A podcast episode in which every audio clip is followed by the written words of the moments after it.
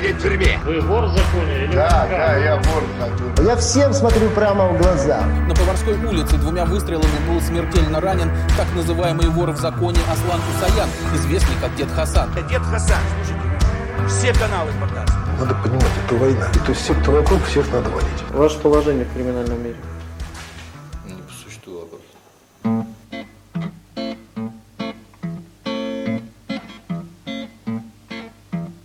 Постой, паровоз, не стучите колеса.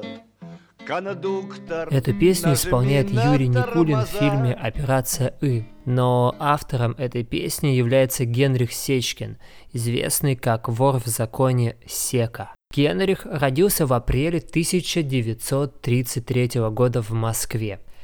Я э, представляю себе Советский Союз 30-х годов исключительно в серых цветах. Мне кажется, что тогда совсем не светило солнце, все время было темно и холодно.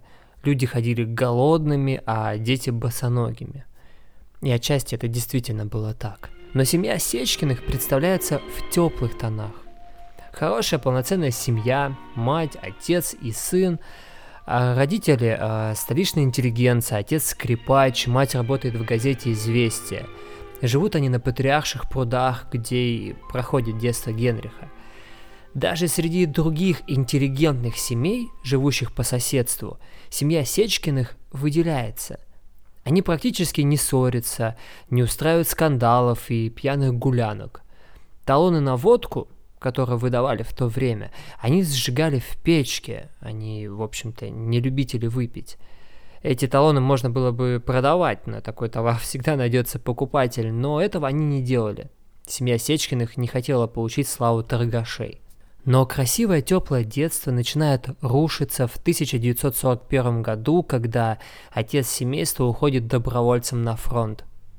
Мать осталась с Генрихом вдвоем, и чтобы как-то их поддержать, да и вообще сплотиться в это сложное время, к ним приехала бабушка. Среди вещей у бабушки была корзинка. Типичная бабушкина корзинка, содержимое которой прикрыто тряпочкой. Можно подумать, э, что там пирожки, но любопытный Генрих обнаружил в ней деньги. Откуда столько денег у бабушки история умалчивает? Может, она их скопила, а может, продала что-то. Сечкин начал подворовывать. э, Он начал подворовывать деньги из этой корзинки, ну и то не со зла, а потому что хотел повыпендриваться перед одноклассниками. В голодное, мрачное время э, он угощал их различными вкусными штуками, а часть денег отдавал матери. Такой вот Робин Гуд, который берет у своих и им же возвращает. Мать, конечно, узнала источник этих денег, э, за что она наказала Сечкина. Но деньги имеют ужасное свойство заканчиваться. Настали по-настоящему голодные времена. В 1945 году мать Генриха умерла от голода. Вскоре не стало бабушки, а отец так и не вернулся с войны. В 13 лет Генрих стал сиротой и оказался беспризорником на улице. Таких же, как он, было много, и единственный способ выжить они видели в мелком воровстве – это называется щипательство, когда ты воруешь из карманов, э, из сумок или тащишь товары с прилавков. У этих беспризорников появились взрослые покровители. Они представлялись гуру воровского мастерства и за процент от краденого обучали их э, своим способностям. В 1947 году, в 14 лет, Генрих попался на одной из краж. Государство особо не церемонилось с такими, как он, и отправило Сечкина на малолетку. Так он оказался в специальной колонии, где перевоспитанием молодых воров занимались активные комсомольцы. Исправительной или воспитательной колонии назвать это можно с трудом, способы исправления были очень специфичны и малоэффективны. Их можно описать э, цитатой из фильма «Каникулы строгого режима». Кто не понял через голову, тому постучу в печень. Один из способов воспитания выглядел так.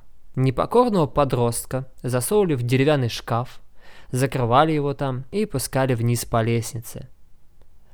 Но наказание от комсомольцев это не самое страшное, с чем Генриху пришлось столкнуться на малолетке. Там ему довелось повоевать с суками. Суки – это воры, которые решили сотрудничать с государством и с руководством колоний. Их еще называют красными. В 40-е 60-е годы была кровопролитная война между старыми ворами и красными. Если сука и вор пересекались, то один из них с большей вероятностью оказывался мертвым. И в лагерях было понятие «сучья камера». В камеру с суками забрасывали непокорного вора, где его забивали до смерти. В такой камере оказался Сечкин. Э, в бойне ему сломали руку, а он откусил одному из соперников часть носа. А тех, кто не хотел становиться послушным, ломали любыми изощренными способами. Однажды Генриха приговорили к расстрелу, Никакого официального приговора не было, его вместе с корешами поставили к расстрельной стене, завязали глаза и начали стрелять поверх голов. Сечкин выстоял и вышел на свободу в 50-м году. Правда, его отправили за 101 километр. В то время определенным группам преступников было запрещено селиться в пределах 100 километров от Москвы, Санкт-Петербурга э, и столиц союзных государств вроде Минска – и вот он, Генрих Сечкин, ему 17-18 лет, а, Единственный документ, который у него есть, справка, что он сидел на малолетке, ни паспорта, ни аттестата, ничего. Он пытается найти работу, но попытки безуспешны. И в итоге, будучи голодным, в поникшем состоянии, он решает покончить жизнь самоубийством. Идет на ближайшую станцию, кладет голову на рельсы, а, на улице туман, и поезда вдалеке он не видит, и вот уже начинает чувствовать дрожжи рельсов, но в последний момент перед ним возникает образ матери, и он поднимает голову.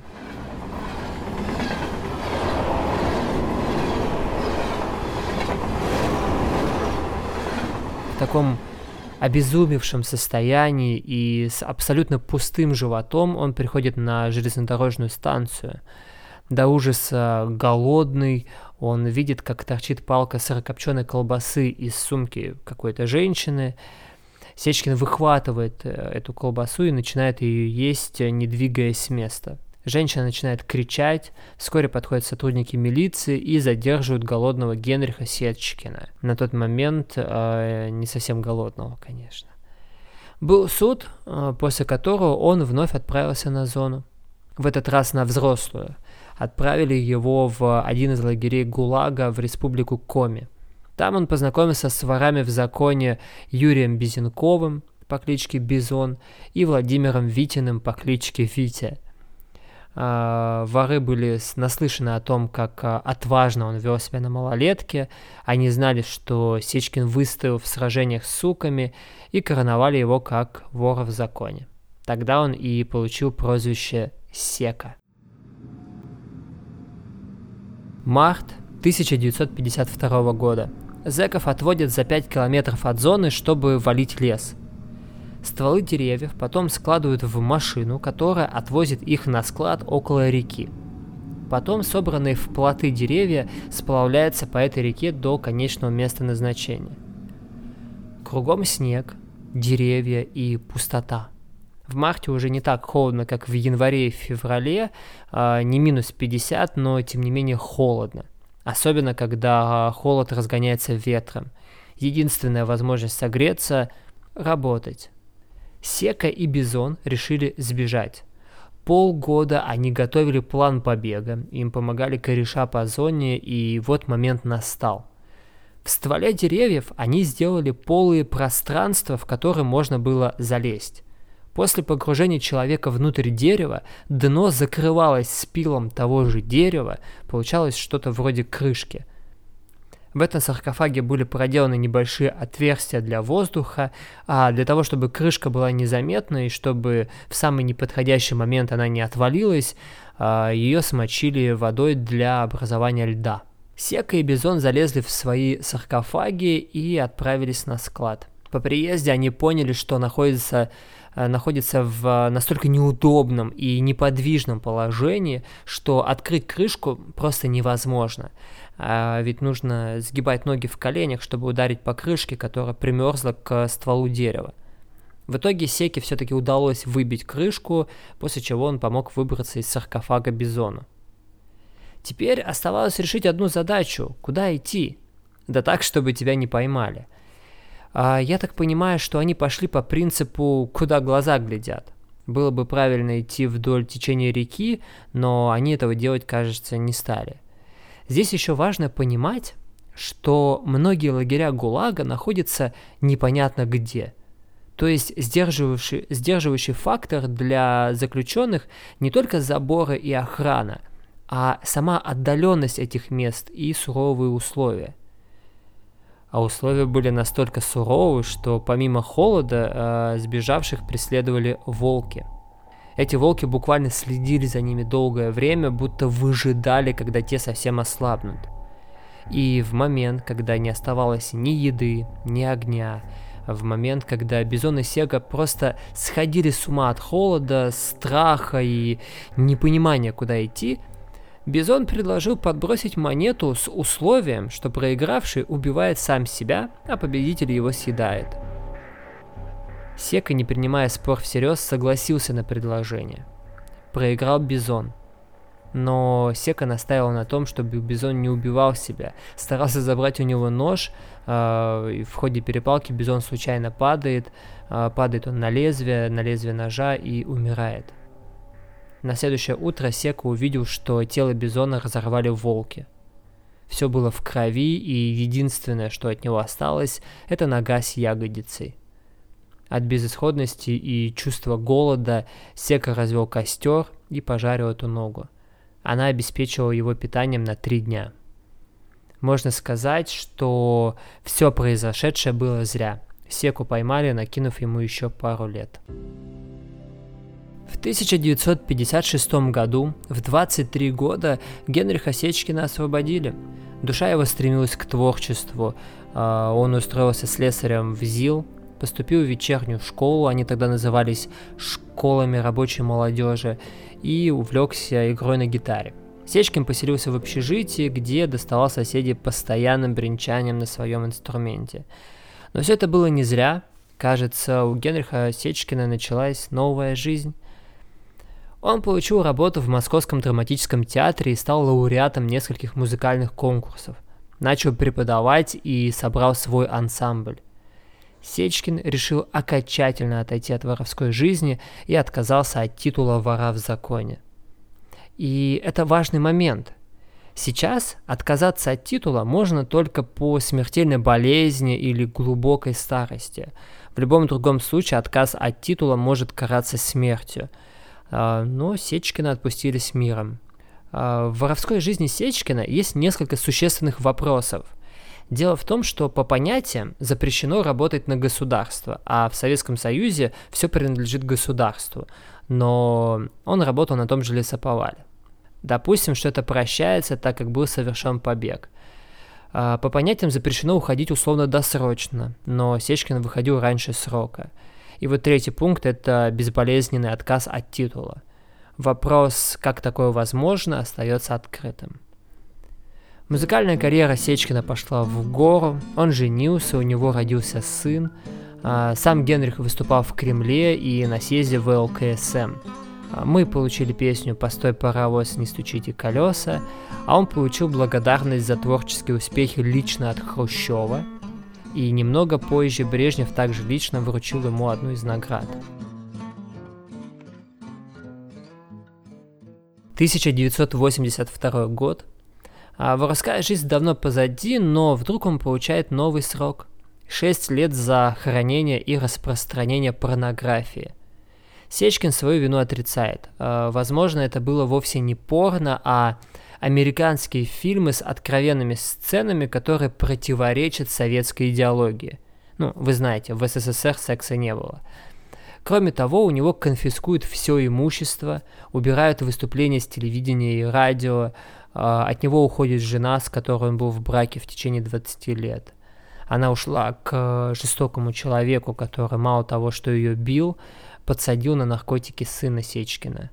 Его сын э, сел из-за этого в тюрьму, а после отсидки в возрасте 29 лет его убили.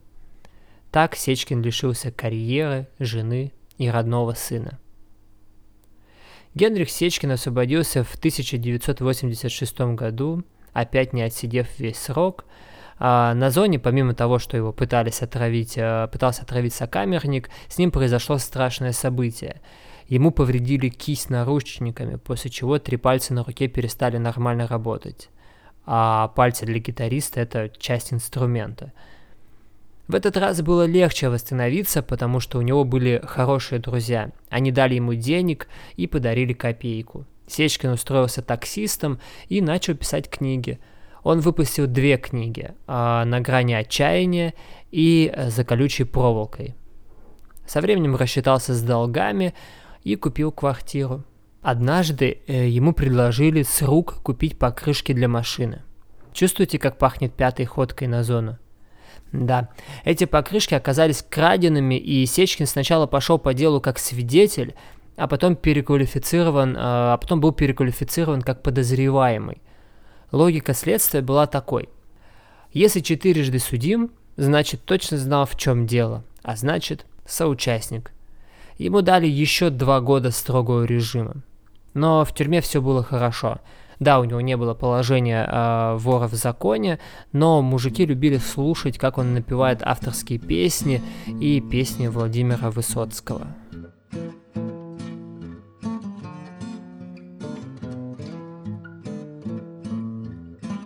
Генрих Сечкин умер в мае 2009 года в возрасте 87 лет. У него была длинная жизнь, но наполнена она была по-настоящему страшными вещами – После пятой ходки он вновь женился на женщине, которая моложе его на 42 года. В возрасте 65 лет у него родился сын. Он до самой смерти пытался реабилитироваться по двум последним статьям. Сечкин признавал, что в первые три раза было за что, но за последние два срока он сидел несправедливо.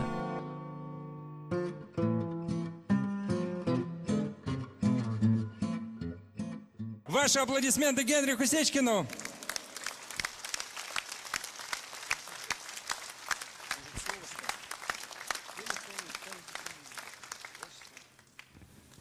Я очень благодарен вам за то, что вы сумели выслушать кусочек этой песни.